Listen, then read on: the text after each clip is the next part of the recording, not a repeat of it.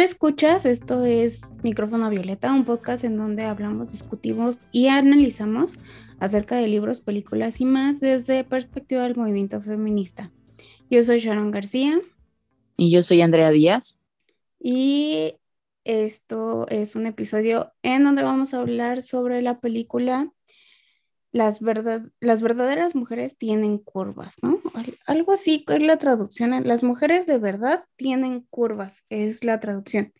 El título original es Real Woman Have Curves y es una película de 2002 dirigida por Patricia Cardoso. Y la verdad es que yo nunca había visto la película. No, yo tampoco. Y me divertí mucho, bueno, o sea, me pareció como una película muy interesante y que aborda muchos temas que también desde una, una perspectiva diferente, ¿no?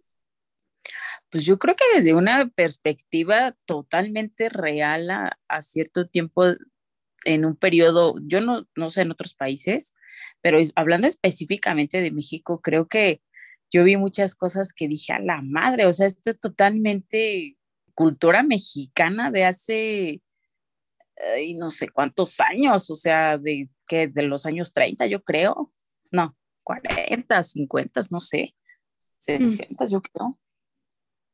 Y, o sea, cuando la vi me di cuenta que en realidad aborda como mucho estos temas de, pues de que la hija tiene que, tiene que ayudar a la casa y que la mamá empezó como, más bien que tuvo que dejar todo para dedicarse a la casa, ¿no? Ayudar a criar a los hermanos y y como que esa era la, dinámica, ¿no? Este, la película aborda el verano de Ana García, que es interpretado por América Ferrara. Es el verano en donde ya termina la preparatoria y no tiene ningún plan, pues de nada de la vida, ¿no? O sea, ella quiere ir a la universidad porque su, profesor le dice que sus, sus calificaciones son muy buenas y puede aplicar para una beca para la universidad y ella le gusta esa idea, ella piensa que sí sería capaz, ¿no? Y, lo quiere hacer, entonces el profesor le dice que tiene que hacer un, ensayo para, porque él tiene como gente que puede, o sea, contactos que le pueden ayudar a mandar su ensayo y que pudiera ser aplicable para una beca total en, en una universidad. Pero su mamá es una mamá como muy, sí, ¿no? O sea, lo que comentas tiene unas ideas muy marcadas acerca de lo que es la integración familiar y el papel de la mujer en los roles familiares y son muy anticuados.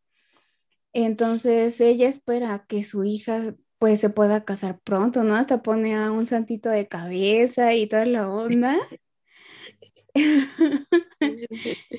y todo el tiempo también está como duro y dale eh, sobre el tema de, pues, del peso que tiene su hija, ¿no?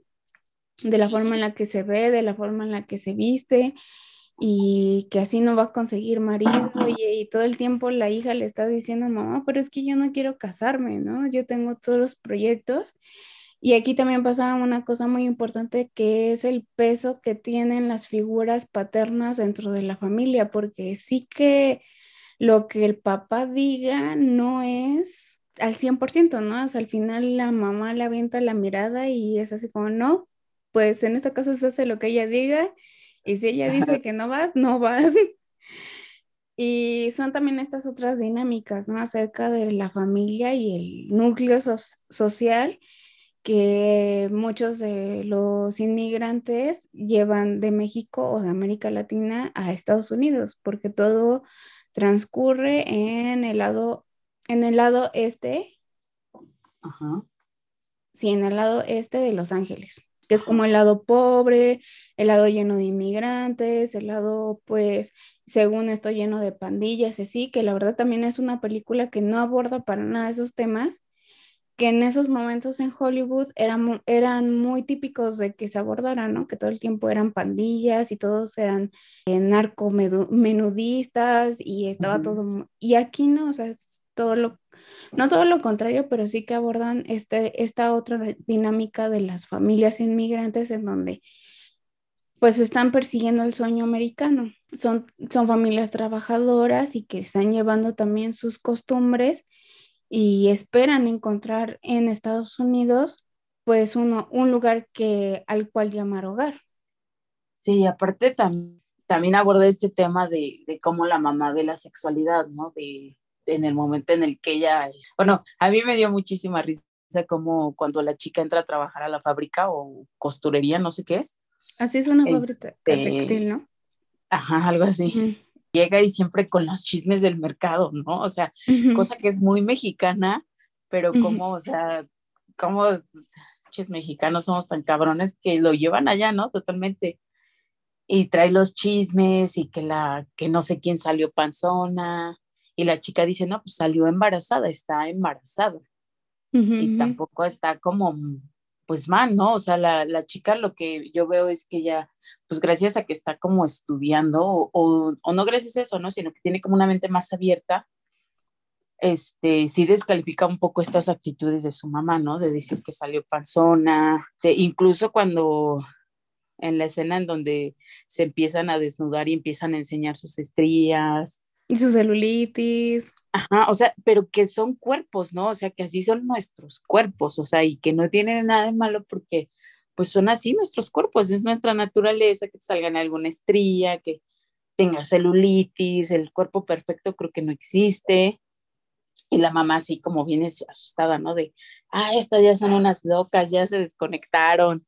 Y no sé, eso me pareció como, como que muy interesante de parte de esta chica, o sea, como que estaba muy bien centrada en, en cuanto a su situación, pese a que el peso familiar de repente la orilló a decir, no, pues sabes qué, no me voy a la escuela, o bueno, casi decide no irse a la escuela, ¿no? a mí, eh, hablando un poco como de la sexualidad, justo del, punto de vista de la mamá, que aquí es interpretado por Lupe Ontiveros, que la verdad es que a mí me parece una gran actriz. Me dio mucha risa, ¿no? Cuando le dice, es que estoy embarazada. No, mamá, no estás embarazada. Sí, es que estoy embarazada. Mamá, no estás embarazada. Y van al doctor y le dicen, no, señora, no está embarazada, entró la menopausia. Y ella se quiere reír de su mamá y... pero, pero sí que, o sea, como que marca mucho este tipo de, de situaciones, ¿no? Que a veces la mamá no sabe qué es lo que está pasando en su cuerpo, pero también es una o sea, es de acuerdo a su ignorancia, de llamarlo por alguna manera, o sea, la falta de información que hay sobre el cuerpo de la mujer, ¿no? Y que de alguna manera lo parecían, parecía que estaba mal que tú supieras cómo funcionaba tu cuerpo, que tuviera nada más esta manera de ver su propio cuerpo como es, tú tienes que, que ver bien para casarte y tener hijos, y eso es para todo lo, para lo que debe funcionar tu cuerpo a pesar de que, y se lo dice, ¿no? es que estás gorda y, su, y le dice a su mamá, es que tú también estás gorda. Y él le dice, sí, pero yo ya estoy casada, ¿no? Y digo, o sea, como suena, o sea, pues el chiste nada más es cuidarte para casarte y después dejarte ir, o cómo está la onda. El personaje de Ana no tiene como muchos tapujos ni muchos, como que ella está muy consciente y muy feliz consigo misma y con su cuerpo. ¿No? De hecho, así como que lo que dices, ¿no? De que de pronto en la fábrica textil se empieza a quitar la ropa porque hace mucho calor, sin ningún tapujo, ¿no? Y el que le dice, mamá, ¿qué importa? ¿No? Todas tenemos lo mismo, la, todas tenemos dos chichis, dos piernas, una nariz. O sea, no vas a ver nada que no hayas visto antes. Pero ella tiene toda esta educación como un poquito remilgada, por decirlo de alguna manera, ¿no? Pues más bien esta, esta, esta cultura de la desinformación, porque pues al final la señora pues creció y nunca le enseñaron, nunca le dijeron nada y siempre te dicen que, que, que pues tú eres para procrear, ¿no? Que tienes que dedicarte al hogar, al marido, etcétera, etcétera. Y pues ella creció en ese sentido de pues, toda la desinformación, de no saber de su menstruación, de ni siquiera saber que iba a padecer menopausia, ¿no? Que en algún momento dejamos de, de menstruar, pero empiezan nuestros bochornos, ¿no? Entonces, este, pues sí, o sea, la verdad es que yo también me divertí mucho con la película, o sea, sí me dio, la verdad es que muchas partes me dieron mucha risa porque pues te sientes identificado como con lo que creció, por ejemplo, tu mamá, ¿no? Y que, y que las abuelitas sí eran mucho de ese, de esa onda, ¿no? O sea, y también otra cosa bien interesante, o sea, pese que hay un especial, hay, hay una especie de matriarcado en México, como que ese mismo matriarcado en esos tiempos era muy machista. O sea, era un matriarcado machista.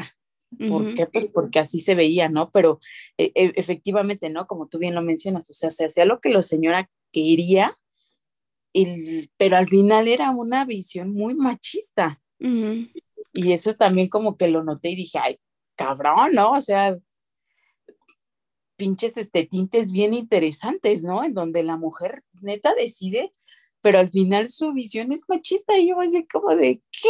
O sea, ya cuando lo vi, lo, lo analicé y comprendí eso, ¿no? Obviamente te digo, la verdad es que hubo escenas que me dieron muchísima risa y yo dije, no, Dios mío, sí. ¿por qué no había visto esto antes? Sí, es que el personaje de la mamá, que se llama Carmen, eh, o sea, por un lado le dicen, no, o sea, es que tú te tienes que quedar en tu casa, tienes que formar una familia, pero aquí, cerca de tu casa, ¿no? No, ¿cómo te vas a ir a estudiar y qué va a pasar? O sea, si no te estás preocupando por mí, preocúpate por tu abuelo, lo vas a abandonar. Su hija está teniendo la oportunidad de ir a estudiar a una de las universidades más importantes y ella le dice que no, que se tiene que quedar en la fábrica textil de la hermana mayor a trabajar y a, y a envejecer como ella ha envejecido y tener artritis y trabajar, o sea, y se lo dice al esposo, ¿no? Pues es que a mí me parece injusto que yo he trabajado desde que tengo, creo que 13 años, le dice, y ve mis manos y ve mi espalda, ve mi vista, ya no tengo, no tengo esto, no tengo el otro. Y entonces, como, ¿por qué ella se va a ir, no? Como que mm, tampoco no, no ve el interés que tiene su hija de irse al otro lado del país a estudiar algo que pues para ella tampoco siente que le vaya a dejar nada. Sí, claro, sí, sí. Sí, o sea, la mamá eh, la vivió de un modo y quiere que, los hijos la vivan igual, ¿no? Y en ese sentido yo creo que pues sí es como una visión bien egoísta, pero que pues muchas veces pasa, ¿no? Y justamente en este sentido, ¿qué es lo que pasa en México? Pues que muchas morritas pues se embarazan y terminan saliéndose de su casa y, y, se complican mucho más la vida, ¿no? De haber tenido muy buenas oportunidades estudiando, pues pasan a, a, ser madres muy jóvenes, perderse grandes oportunidades, porque pues la presión familiar es algo que te ahorca y dices, sabes que mejor me largo. Y cómo pues la única salida tristemente era pues casándote, ¿no? Porque así era, lo, era la visión como de la madre. Pero sí, o sea, tiene razón, sí, sí, es, es, fíjate que algo que así, no, no se trata de andar spoileando, ¿no? Pero pues ni modo, así es esto. Cuando dice al final así, yo pensé neta que iba a salir con que estaba embarazada, casi me da un infarto. Dije, no me falles, no me falles. Te lo juro, así no, no me falles. Y ya cuando vi qué pasa, dije, oh, gracias. Sí, como que al final decide, ¿no? Ella dice, bueno, yo sé que, que estoy rompiendo el corazón de mi madre, pero al final la que va a vivir la vida soy yo, ¿no?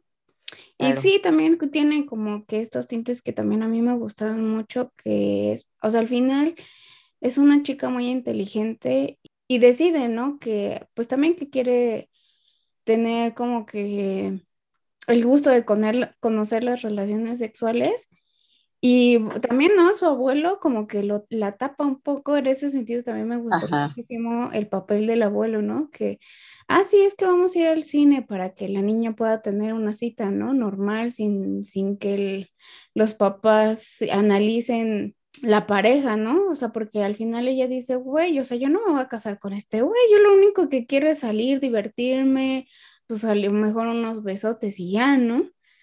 Unos becerros. Y, ajá, y pues está bien. Pero sí, yo creo que ella sabía, ¿no? Que si ella hablaba abiertamente de tener una cita con quien sea que fuera, Y sobre todo conociendo a la mamá, si no era, si no era latino, que no compartían las mismas tradiciones y costumbres que su familia, pues seguramente también iba a tener problemas, ¿no? Sí, obviamente, no, luego esa señora, luego, luego se le veía el carácter y hasta dije, no, hombre. No, capaz de que le dice, y se lo dice, ¿no? Ya no eres virgen, cuando ella se está viendo en el espejo así de, mamá, ¿de qué estás hablando? Sí, no, es que ya lo puedo ver y dices, híjole, muchas mujeres, o sea, como que muchas señoras de esa, de esas generaciones, ¿cómo detectaban esas cosas? O sea, parece brujería. Sí, yo también dije, no mames, ¿cómo supo? Ah, señora, pasa el tip. Digo, obviamente puede ser la experiencia, ¿no? De más vale, más sabe el diablo por viejo que por diablo. Pero así cuando la ve le dice, ya no eres virgen. Y yo dije, ¿cómo, ¿cómo sabe? O sea, no está haciendo nada diferente. Y como que yo misma me pregunté, ¿mi mamá habrá sabido cuando ya dejé de ser virgen? ¿Me habré visto diferente? ¿Había algo en mí, en mis costumbres, en mi forma de ser, que le dio alguna alerta y ella simplemente decidió ignorarlo? o no decirme nada, eh, o sea, como que, que yo me cuestioné esas cosas. Sí, claro. Sí, ¿no? Que luego ya quieres saber, chin, ¿se habrá dado cuenta? Ay, cabrón. Ojalá no. Ojalá siga haciéndose la loca. Sí, sí, la verdad es que es una película muy divertida y que tiene un, una... Es muy interesante ver cómo, cómo realmente sí se retrata una, una visión bien mexicana. Te digo, de otros lugares, la verdad es que no lo sé, otras culturas, pero al menos en México, pues si es, si es algo así tal cual que lo retrata, ¿no? Este asunto de los chismes, este asunto de la de que te tienes que casar para atender al marido o de que te tienes que quedar en tu casa porque pues tú eres la hija y tienes que ayudar y tienes que trabajar y tienes que sacar casi casi adelante a la familia, ¿no? Dejar tus sueños por la familia. Entonces sí hay como un retrato bien interesante de, de, un punto de la cultura mexicana pero me gustó mucho, ¿sabes? O sea, sí me divertí y también agradecí que, que pues ya no es lo mismo, ¿no? Que ahorita afortunadamente, bueno, no en todos lados, ¿no? Pero pues ya hay un poco más de apertura, ¿no? O sea, te vienes a la Ciudad de México y hay un poquito más de apertura, ya no es como antes, ya como mujer tomas decisiones, haces cosas, pero o sea, verlo, ver, verlo hacia atrás y es como de órale, ¿no? O sea, si era algo bien cañón y, y pues bien interesante, ¿no? De cómo estaban creciendo, pero a la, vez también como ciertas mujeres llegaban a onda y decían, no, pues esto no es lo que yo quiero y pues no lo voy a tener. Yo voy a hacer mi vida y me voy a ir. O sea, sí, sí me gustó mucho, ¿eh? me divertí. Amar, amar es, amar me divertí. Sí, fíjate que ahorita que lo mencionas, eso me recuerda un poco al libro de Como agua para chocolate que también, o sea, la hermana más chica le prohibieron casarse porque pues tenía que, o sea, como era la menor, su, su, papel en la familia era hacerse cargo de los papás cuando envejecieran. Entonces no se podía casar ni tener hijos porque ella ya tenía un papel designado en la familia. Sí, ese libro también como que aborda muchas cosas la verdad es que a mí me gusta mucho. No suele ser un libro que, que toque, ¿no? O sea, como que es un poco, como es realismo mágico, un poco lo desechan, lo descartan y no está como considerado como alta literatura.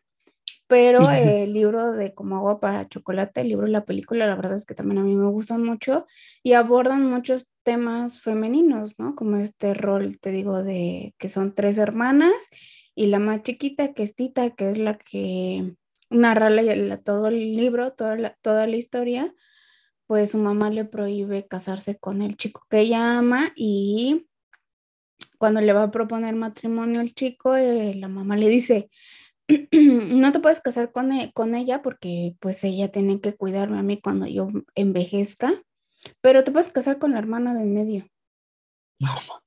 O la hermana mayor, no me acuerdo bien. Y ajá, y lo casan con la hermana.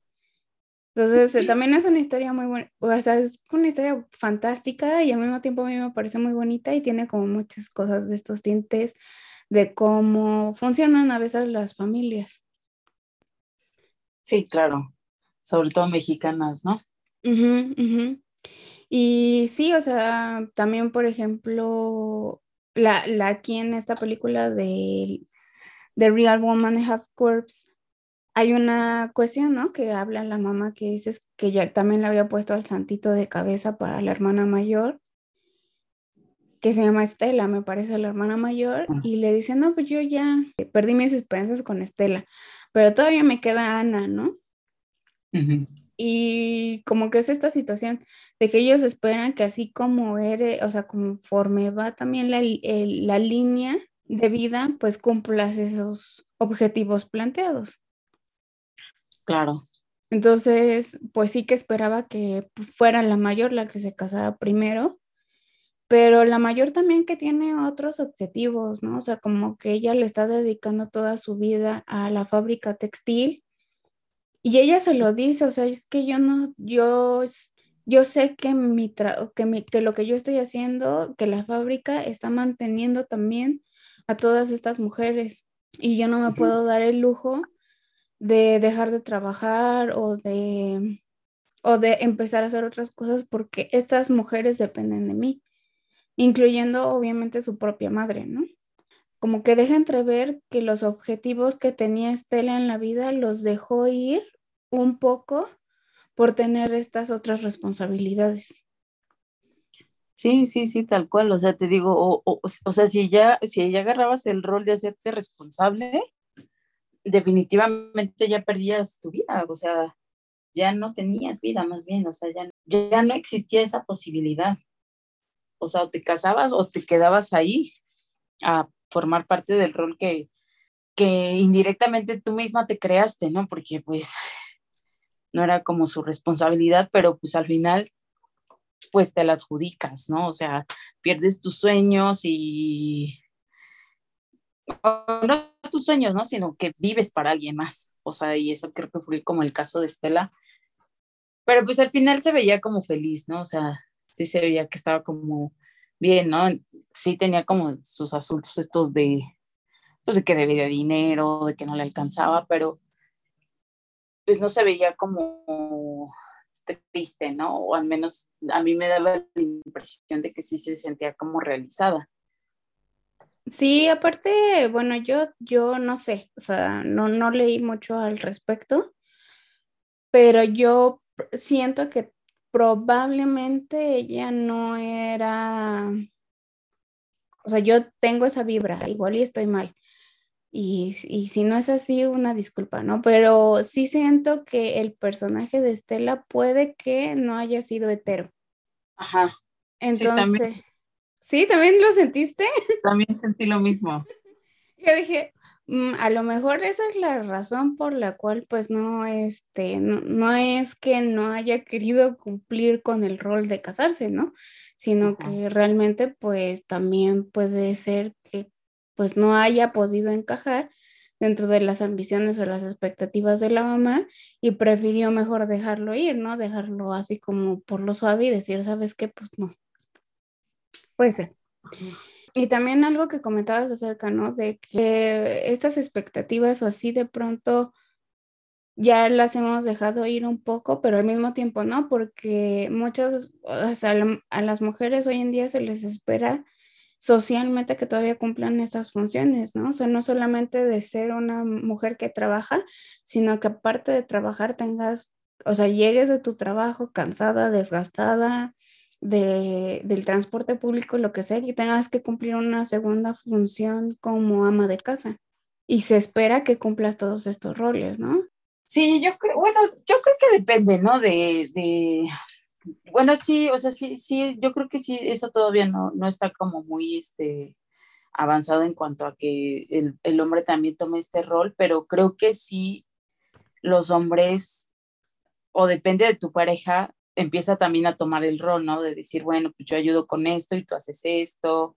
O sea, depende cómo vayas creando esta, pues sí, ¿no? Tu vida en pareja, o sea, yo creo que también eso tendría que ver, obviamente, pues sí, como dices, en, en la mayor parte de los casos son como bien lo mencionas, ¿no? De casi, casi en entrevistas de trabajo te preguntan que si tienes hijos, ¿no? Y si no los tienes, pues tienes más posibilidades, ¿no? Justamente por, por esto mismo que mencionas. Pero sí, sin dudas, no sé, a mí me, me pareció, este, regresando a la película, súper divertida. Pienso lo mismo de Estela. Yo, yo en, en, un punto pensé que era este, lesbiana y dije, órale, no, hubiera estado como más interesante que se abordara un poquito más sobre ese personaje para ver qué rollos había ahí también. Pero en general me pareció una película muy divertida. Sí, en cosas técnicas, pues sí, la película se estrenó en 2002, o sea, cumple, está cumpliendo 20 años. Fue dirigida por Patricia Cardoso. Incluso la película fue galardonada con el premio que da el público, me parece que en el Festival de Sundance de ese año. Y está basado en una obra de teatro que se llama así, Real Woman Have Curves, escrito por Josefina López. Y Josefina López es la, la que hizo el guion justo para esta película. Y una de las personas que producen la película es Effie Brown, que es productora también de algunas series de televisión, como Dear White People, que también está, está muy padre y toca también varios temas. Pero la verdad es que una de las cosas por las cuales a mí me llamó la atención la película, que yo hace unas semanas terminé de leer el libro de eh, La Casa de Mango Street de Sandra Cisneros, que mm. son como pequeños cuentitos que se van interconectando, todos son de la misma, el mismo personaje principal. Y me gustó muchísimo el libro, entonces me metí a YouTube y encontré una entrevista que la hace Fernanda Melchor, la autora de Aquí en es Miami y temporada de huracanes. Es toda una entrevista, una plática que tiene con la escritora de la casa de Mango Street, que se llama Sandra Cisneros.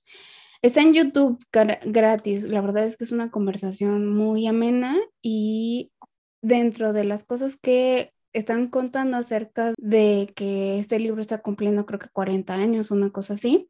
Y Fernanda es la responsable de la traducción de esta nueva edición del libro. Dicen en, dentro de la entrevista que el libro sale en un momento dado en esta película, en Real Woman Have Curves, cuando Ana está bajando del autobús y para llegar a la fiesta es que le hizo su papá de su último día de clases, está leyendo ese libro, La casa de Mango Street. Entonces yo dije, ay, pues yo nunca he visto esa película y la encontré en YouTube. Entonces me pareció padrísima eh, y pues sí, efectivamente tienen muchas conexiones.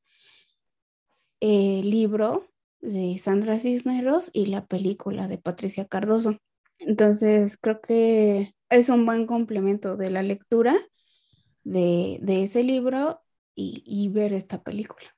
Sí, bueno, el libro no lo leí, pero, pero la película sí, sí me gustó mucho. La verdad sí me divertí mucho y, te digo, ¿no? O sea, me dio mucha risa. O sea, me río porque eh, normalmente pues tendría que juzgar a, a, los tiempos de donde están entonces, pues en ese tiempo, pues era yo creo normalísimo que hicieran esas cosas o cómo piensa la mamá, ¿no? Ahorita, como te digo, afortunadamente ya estamos en otra etapa, pero pues por eso me reí mucho, ¿no? Porque digo, órale, ¿no? Como si estamos evolucionando, porque sí, la verdad es que la mamá sí es una cosa bárbara. Sí, pero también es ese, a mí me gustó mucho el personaje de Ana en, en muchas cosas, pero también en que enfrenta mucho a su mamá. O sea, todo el tiempo le está diciendo, no mamá, esto no, eh, deja, deja esto, deja de estar pensando esto otro, ¿no? O sea, como que cuando le dice de los chismes, pues le dice así como que, pues está mal lo que está haciendo, ¿no? Que no debería de estarse metiendo en la vida de los demás. Pues también, ¿no? Que todo el tiempo le dice que, que no está embarazada y que vayan al doctor y que no debería estar comiendo esto. O sea, que sea como más objetiva, ¿no? Con ella misma y con su salud y con su vida. Y todo el tiempo está enfrentando a su mamá. Claro. Entonces, y ella no entiende por qué su hija se está enfrentando a ella constantemente. Le parece que es, que es una grosera, ¿no? Y, y sí, o sea, sí que este, de alguna manera esta, nuestra generación sí ha querido enfrentar más o, o teniendo más información también sobre muchos de estos aspectos, pero sí que enfrentan un poco más a estas otras generaciones. Y aparte, pues de alguna manera que a la mamá sí que le, que le tocó también un golpe generacional muy grande, ¿no? Entre ella y su hija. en fin, yo creo que es una película que deben de ver todos nuestros escuchas, que deben de analizar y les va a gustar. De verdad que yo siento que es una película que debería de tener hoy en día muchísima más visibilidad y que todos deberían de ver esta película. La verdad es que a mí me gustó muchísimo. Sí, sobre todo porque está, o sea, ves justamente esto que mencionas, ¿no? La brecha generacional entre la mamá y la hija. Y eso es como algo que, que hasta, bueno, si yo fuera mamá, en, en mi caso, ¿no? No lo soy, gracias. Por decisión propia, no, no quiero ser madre, pero este, cómo tratar como de entender este tope de generaciones, ¿no? Y que si bien no tenemos como ya las mismas como costumbres, pues que haya como un entendimiento entre madres e hijas y, y este, y ya no como tanto este lío de decir, ay, es que esto es así y es así, y es, no, o sea, esto era así, pero ahora es así. En ese sentido, yo creo que sí es como muy interesante que ahí sí, sí describe muy bien como esta brecha y es como muy interesante, ¿no? Y aparte la película está divertida, no está tediosa, no es así de hoy que te aburres o que das vueltas. Este, yo creo que ahí también estuvo bien rifado, porque ya sabes que yo soy medio complicado para ver películas. Pues bueno, antes de irnos, yo quería recordarles a nuestros escuchas que Está en nuestro perfil de Instagram y creo que también en Facebook y en Twitter el link para que escuchen nuestro episodio que los chicos de Lo Dibujito, un podcast argentino que habla de películas animadas, nos invitaron a hacer un episodio especial sobre la película de Disney, bueno, de Disney Pixar, Turning Red de 2022. La verdad es que pasamos un muy, muy, muy buen rato grabando ese episodio y creo que se disfruta bastante bien cuando, o sea, ya escuchando el episodio. Entonces, vayan, escuchen nuestro episodio con lo dibujito y pues también déjenos comentarios y sigan a los chicos de lo dibujito. Sí, son muy divertidos. y tienen un acento muy bonito. Sí, uno de ellos es igual de impertinente que yo, entonces se van a divertir mucho. es muy divertido el panda. Sí. Y... También queremos recordarles que nos sigan en nuestras redes sociales como arroba micrófono violeta en Instagram, Twitter y Facebook. Sí, nos pueden escuchar en cualquier plataforma de podcast, incluyendo Spotify, Google Podcast, Apple Podcast, Amazon Music e eBooks. Correcto. Y pues, listo, Andy, muchísimas gracias. Nos vemos, nos escuchamos en el siguiente. En el siguiente episodio de este su podcast. Correcto. Eh, pues bueno, nos, nos escuchamos después. Bye. Bye, cuídate.